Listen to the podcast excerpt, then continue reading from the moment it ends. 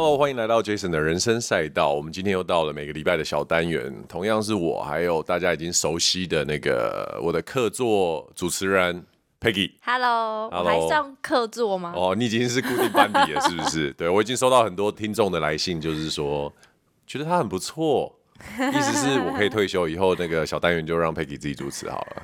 嗯，还是先不要啦。不，还是不要。希望我跟我一起就对了。对。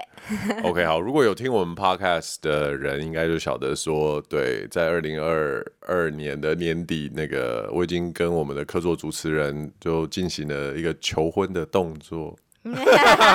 有兴趣的人可以回去听我跟 Wendy 的那一集，这样子。好，我们废话不多说，这个礼拜哦，有一个我们看的都很有感觉的那个一部 Netflix 的剧。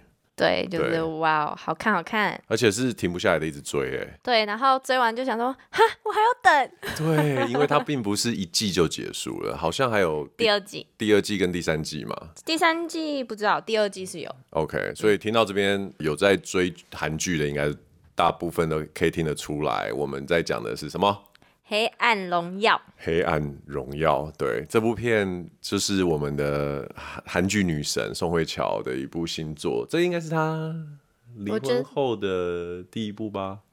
算是是吗？对不对？在看这部片之前，其实我在听到他们两个人的名字都是宋仲基新女友这件事情。哦，对对对。对，然后所以当我开始看《黑暗荣耀》的时候，我还没有进入剧情，在看那个宋慧乔。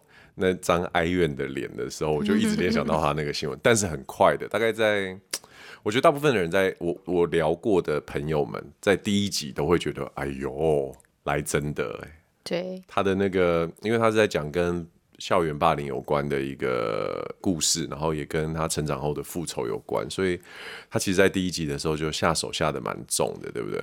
就是。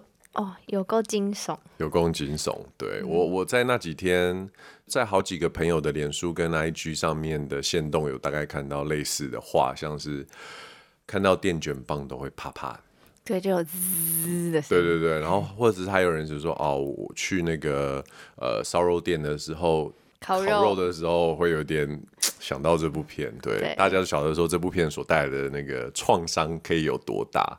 好，那。因为我们时间也没有非常的多，我觉得就这部片来说，那个大纲网络上其实有蛮多的啦。刚刚我们也讲到，这是学校的呃霸凌跟女主角成长之后的复仇的一个剧情的一个铺陈。但我们今天比较想要花一点时间来讲里面的演员，让我跟 Peggy 印象比较深刻的一个一些部分这样子。嗯、然后其实我觉得韩剧虽然有这么多的作品，可是当你看的够多的时候，他们也开始成为了某一种的韩剧宇宙。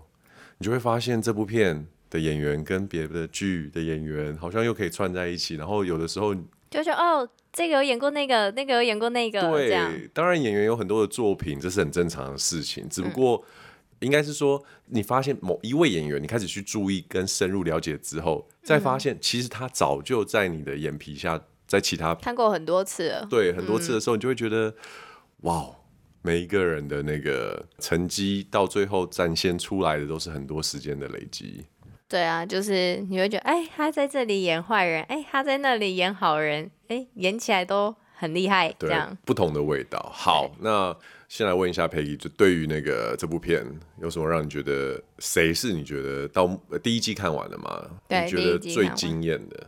最惊艳的就有两位啊，然后一位就是他其实也算主角吧，嗯、就是那个宋慧乔的死对头，死对头大魔王，对，对，叫林子妍，对，他在里面就是演那个，那个、就是欺负他的那个，没错，主要的那个女孩子，哇，他我觉得他很狠呢，很厉害耶，很会演呢，对，而且我觉得他演反派的这个这种。路线还蛮适合她的长相的，我觉得，因为她就是那种瓜子脸的美女啊，然后就是那种哎，她反正她里面的设定就是那种富家千金，对，然后什么都不怕，反正我妈会帮我擦屁股的那种，嗯，所以就是她就可以饰演的很好，就是那种我反正我做坏事，我对谁怎么样都没有关系。你有看过她演的其他片吗？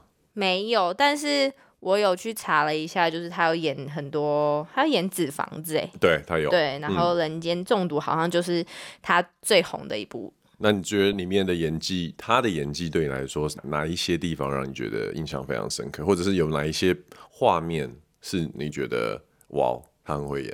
就是像他，就是可能前一秒还在跟朋友们就是嘻嘻哈哈这样，对，然后下一秒就是转头那个眼神就完全变了，然后脸皮还会抖动那种，你就觉得哇，他是真的很会演呢，就是不是那种硬要演出在我现在是很邪恶的那种样子，没有，他本身就这么邪恶的感觉。其实 Peggy 讲到一个我原本今天也想要跟大家分享的关于这部片观看演技的一个重点，就是说。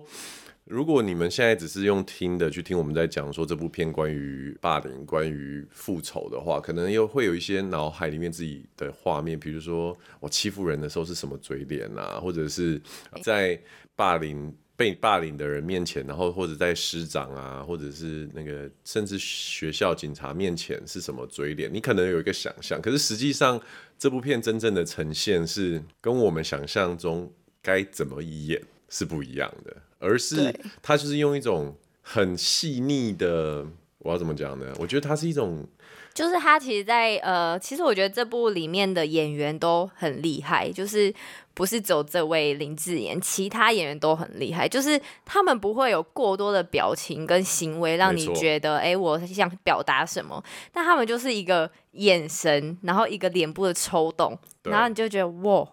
不会有台湾八点档剧情，没有没有没有，对，就是夸张的声调或者是表情的扭曲，痛苦的时候反而他们更漠然的表情，或者是冷酷的时候那种更冷血的呃没有表情的呈现，嗯，反而会让你觉得更、嗯，因为他就会他就是让你自己观众去带入那个情绪里面，对。对，我我觉得智妍她的呃表演，我觉得看了这。这总共几集？七集吗？八集。八集。嗯，我印象最深刻的其实是，反而是他被欺负的时候，他被他妈妈撒盐，哦，还有他被宋慧乔就是 challenge，然后他开始慌张的时候，我觉得要他呈现那种我一直是霸凌你的角色，嗯，可是现在我开始觉得，哎，有一点点被威胁到，可是我又不能那么快的表现出懦弱的样子。对，我觉得那个很细腻的部分是我。我我觉得他很厉害，虽然他长得真的很不讨喜，还有他的一字眉的样子，真的让人家觉得非常。在你的偏见呢？我是觉得他长得还算漂亮。没有，我我跟你说，他的脸型就是我觉得很刻薄的那一种，所以我觉得 casting 也蛮厉害的。因为我看了其他的作品，光是发型跟眉形的改变，就让他整个气质是完全不一样。哦，对，好，我个人觉得我很喜欢的就是那个。李道演是李道演吗？对，okay, 他就是那个男主角。男主角对，嗯、好，在称赞他演技之前，我稍微吐槽一下，就是、这个、要吐槽什么？我觉得这选角，你凭什么吐槽？我跟你说，因为宋慧乔，宋慧乔现在几岁？宋慧乔应该四十几吧？他一九八一年，哎、欸，跟你差，跟比我大一岁啊？对对对，对，对，比我大一点，比我大一点。可是那个。他对戏的这个男主角，他们照理说在戏中是同龄的，可是我觉得这不是同龄，他在戏中比较大，他叫学长。OK，所以宋慧乔比较小嘛。对。可是当他们在同一个画面对戏的时候，真的就会看到一个很明显时间差。唉，岁月的痕迹在我们的那个慧乔妹妹身上 还是有一些些痕迹，所以到这个地方我有点出戏，但除此之外呢，oh. 我觉得都不错。好。我觉得李道演他在这边的演出，因为我从来对这个人没有任何的记忆。他其实演过很多还蛮有名的韩剧。哦，真的哦。嗯，OK。但是我知道这部片对他印象非常的深，当然除了他是主角之外，一开始我觉得他会不会演戏？我的第一个念头是这样，嗯，因为你会觉得他年轻，是不是？然后他没有表情，他没有表情，也没有说特别的帅。我觉得他的帅是。后来我又发现，其实，在很多韩剧新出来的主角，好的演员、嗯、很多都是他就像是一张白纸一样，嗯，他没有很鲜明的某一种角色定义、呃，角色定义或者是长相非常的印象深刻。嗯、比如说，呃，男二郑成日，他就是很你看一眼大概就会知道记住这个人了。嗯、那我觉得男主角男一他他的优势是在这里，还有我觉得他跟宋慧乔在对戏，我身为有演戏经验的人去想，我如果跟一个就是国际知名的大前辈演员要对戏，比如说贾静雯好了，我应该很难做到像他这样这么 hold 得住自己的气场，然后把她当小妹妹学妹。对，要把她当学妹。对，那好，这个是我觉得戏外的准备，但是我觉得在戏里面，因为她的角色是一个也经历过一些童年，不算童年啊，不算童年，就是人生创伤。呃，对对对对，因为她爸爸就是被医治的病人杀死。对，所以让他心中产生了一些扭曲的，我们还还看不到这个扭曲会。发展成什么样子？只不过他有展现出他的黑暗一面。对，那前面的铺陈，其实一开始我只是觉得他是一个傻哥而已。而且一开始他说他不是躺在病床上被揍的乱七八糟吗？对，我以为他就是一个强的人。对，但后来才知道，原来那一幕是说，哦，就是因为他有这个创伤，所以他休假的时候，他可能就会有点像惹祸吧？对对对，然后可能。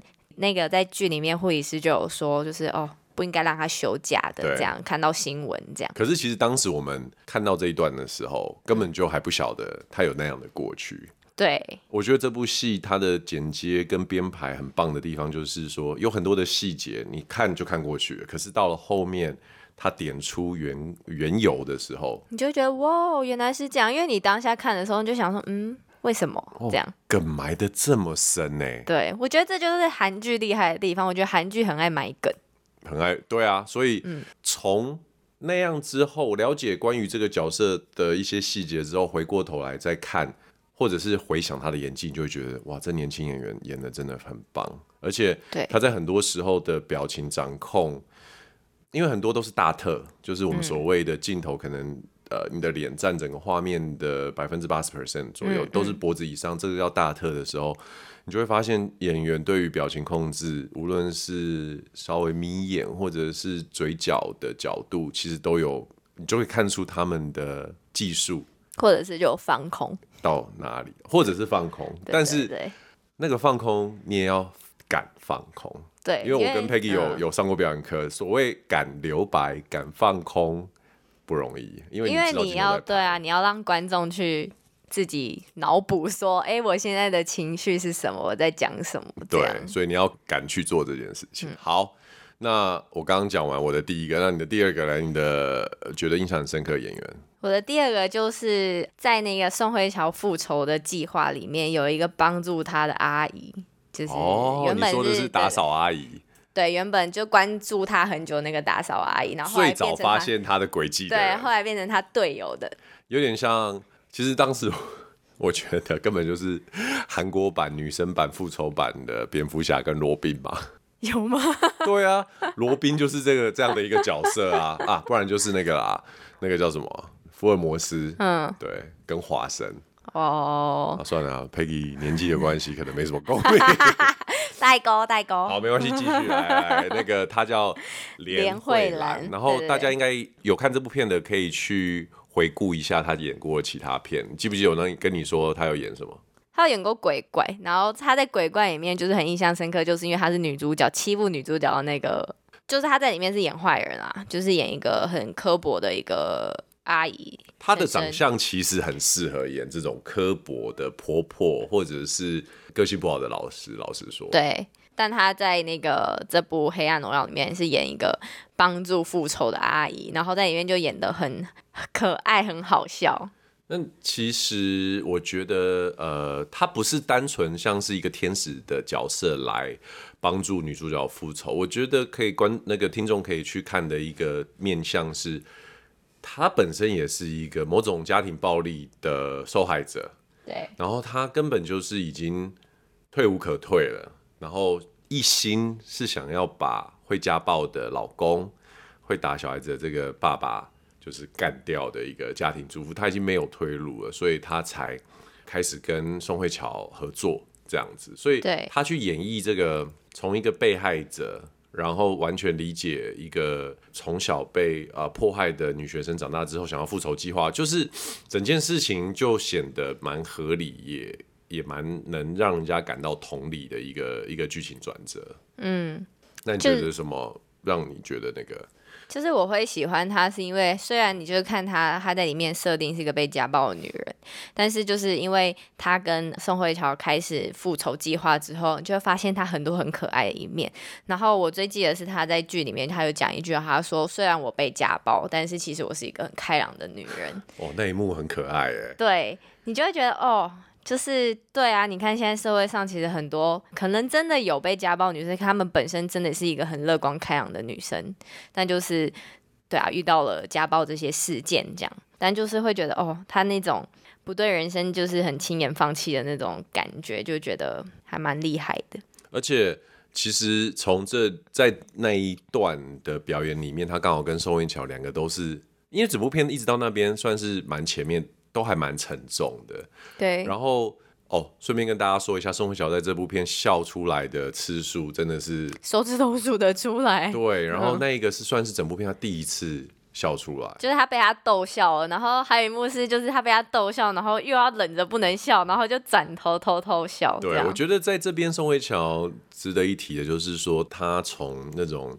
甜美的韩韩国看板女主角的角色跳脱出来，要演这样子这么沉重跟黑暗的一个角色，其中一个很大的挑战真的是她要垮着脸，垮着脸好看真的不容易，我必须要说。对，所以其实你细微的可以看出，就是他还是有岁月的痕迹在脸上。可是我我我这个在家，就是我常常在私底下有跟。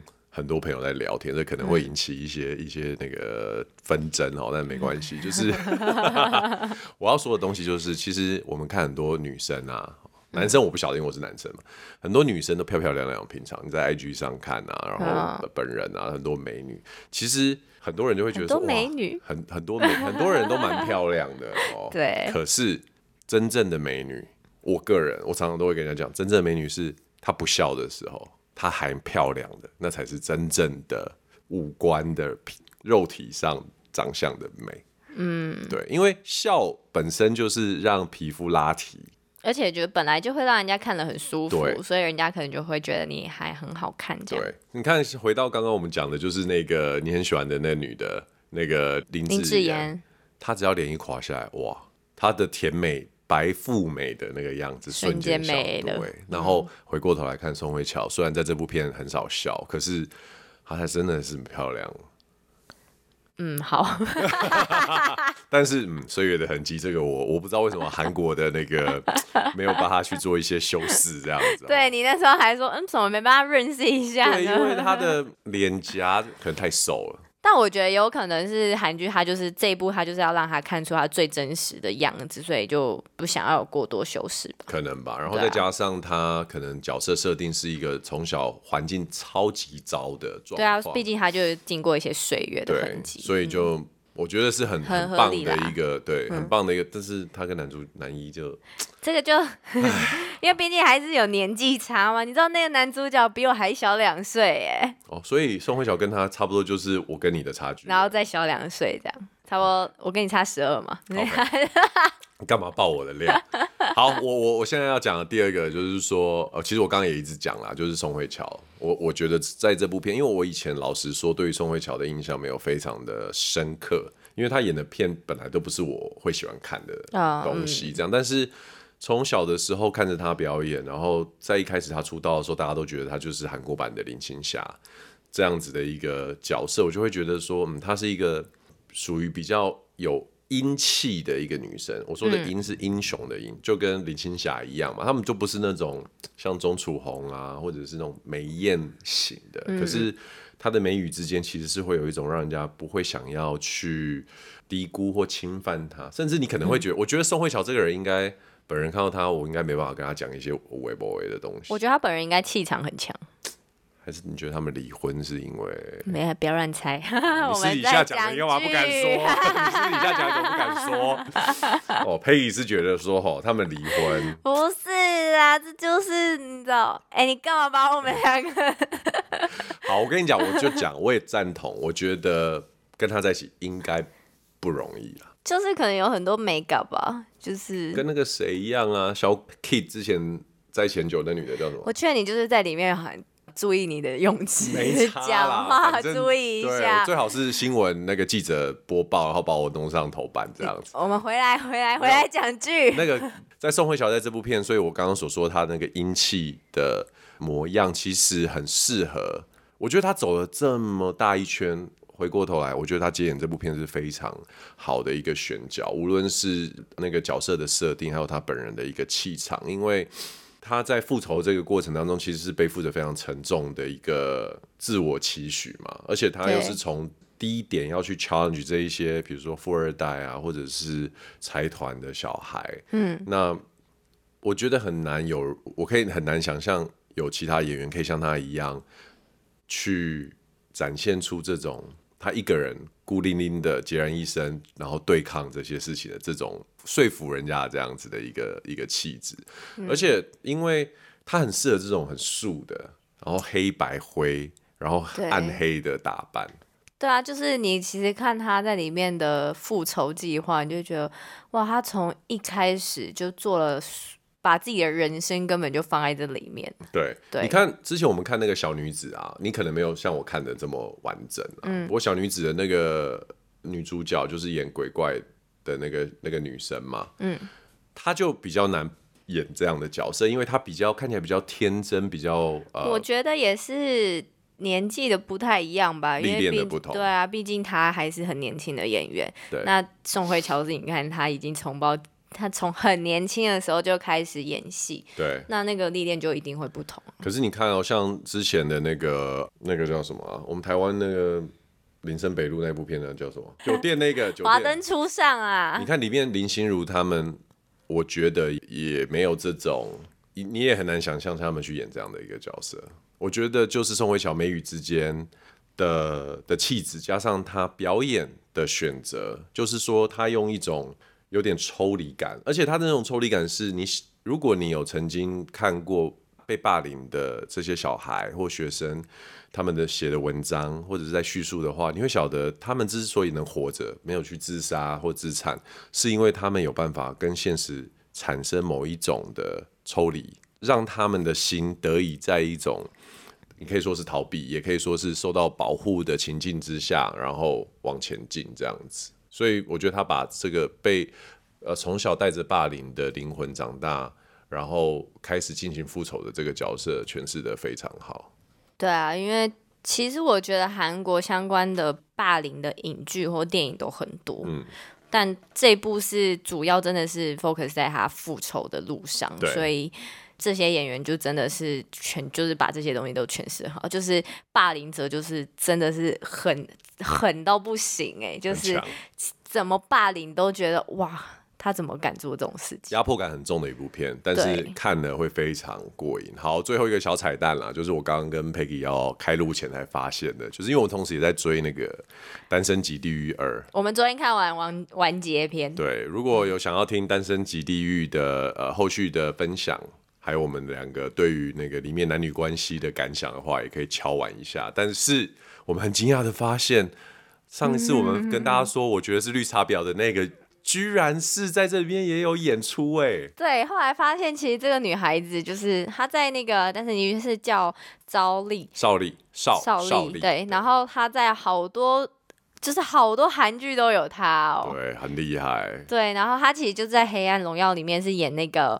也是被霸凌的角色，对，一个异性女孩，对，然后，对，然后自呃，说是自杀，但好像是被害死的，对，然后她的尸体后面不见了，对对对，是第二季一开始会有的伏笔，对，就觉得哇，原来是他，但是其实你没有联想到，你看我们同时都在看两部东西，但是没有发现，我还是觉得他当尸体好。怎么啦？好啦，好啦，我们今天的那个小单元分享就到这边了。这部片真的是强推，然后我们真的很期待它三月第二季的到来。